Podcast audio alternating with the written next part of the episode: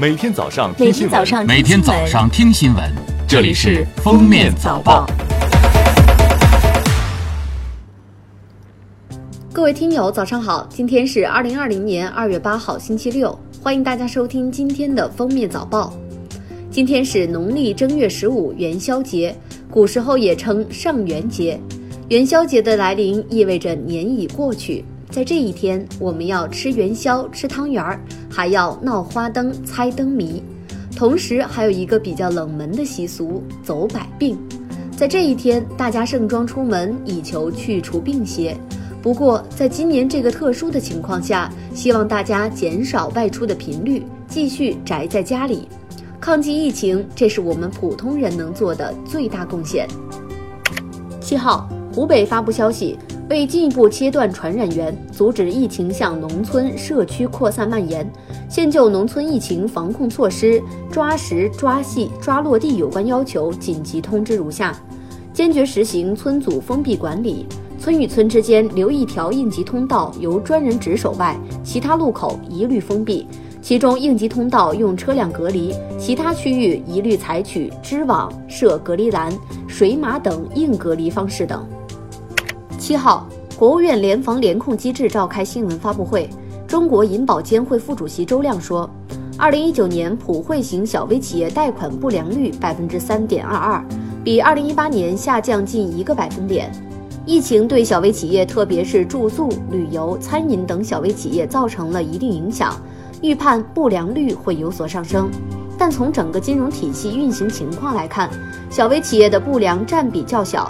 银行的拨备覆盖率达到百分之一百八十以上，有充足的资源来应对不良的上升。从中国经济的韧性和回旋余地来看，影响很快就会过去，不会对整个金融造成大的影响。财政部副部长于卫平说，截至二月六号，财政部会同有关部门已经出台十余条财税支持措施，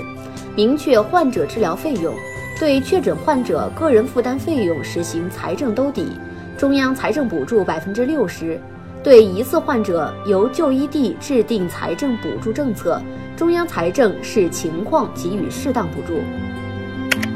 中国人民银行副行长潘功胜表示。为支持打赢疫情防控阻击战，央行设立了三千亿元专项再贷款，提供低成本再贷款资金。通过主要的全国性银行和湖北等重点省份的部分地方法人银行，向重点医用物品和生活物资的生产、运输和销售的重点企业提供优惠利率信贷支持，资金投向实行重点企业名单制管理，综合低成本贷款利率和财政部贴息。确保重点企业实际融资成本降至百分之一点六以下。税务总局总审计师兼货物和劳务税司司长王道树说，在疫情防控期间，税务系统采用非接触的方式来创新纳税服务，采用一系列的举措，优化电子税务局的功能，开展网上办税缴费。如果纳税人有一些事项需要到办税服务厅，税务部门将优化分批错峰办理。确保纳税人能够放心、安全地办理缴税缴费事项。国家卫生健康委医政医管局监察专员郭艳红介绍，我们现在建立了十六个省支援武汉以外地市的一一对口支援关系，以一省包一市的方式，全力支持湖北省加强病人的救治工作，维护好人民群众的生命安全和身体健康。郭艳红表示。从一月三十号以后，治愈患者增幅在不断加大。根据近日卫健委组织专家对五百多个出院患者的病例和诊疗情况分析结果来看，其中既有轻症也有重症。五百多例治愈患者的平均住院时间是十天左右。对治疗方法的总结中，发现一些抗病毒治疗，包括对症治疗、支持疗法，特别是中医药都有很好的效果。针对近日出现的新生儿感染新冠肺炎病例，中华医学会感染病学分会主任委员、北京大学第一医院感染疾病科主任、教授、主任医师王贵强七号表示，母婴传播的数据还不充分。他提出，分娩过程中产妇分泌物可能与小孩有接触，这种传播更有可能。目前来看，新冠病毒主要是呼吸道病毒为主，血液中核酸检测的阳性率并不高。财政部、国家税务总局七号对外联合发布公告，推出五条惠企税收政策。一是对疫情防控重点保障物资生产企业，为扩大产能新购置的相关设备，允许一次性计入当期成本费用，在企业所得税税前扣除。二是疫情防控重点保障物资生产企业可以按月向主管税务机关申请全额退还增值税增量留抵税额。三是对纳税人运输疫情防控重点保障物资取得的收入免征增值税。四是受疫情影响较大的困难行业企业，二零二零年度发生的亏损最长结转年限由五年延长至八年。五是对纳税人提供公共交通运输服务、生活服务以及为居民提供必需生活物资快递收派服务取得的收入免征增值税。财政部、国家税务总局七号对外联合发布公告，明确对参加疫情防治工作的医务人员和防疫工作者，按照政府规定标准取得的临时性工作补助和奖金，免征个人所得税。单位发给个人用于预防新型冠状病毒感染的肺炎的药品、医疗用品和防护用品等实物，不计入工资薪金收入，免征个人所得税。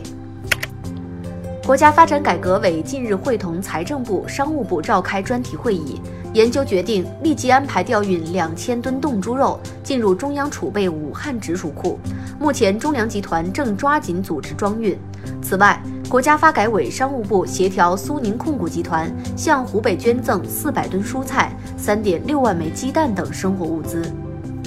近日，有人在网上发布，刚水厂朋友来电话说，非常时期，自来水中在允许的范围内加大了氯气的注入，大家在用水时，特别是烧开水、煮饭用水，要把水装出来，最少静置两小时以上再用的信息。北京、厦门、徐州等地相继辟谣，称该内容不实。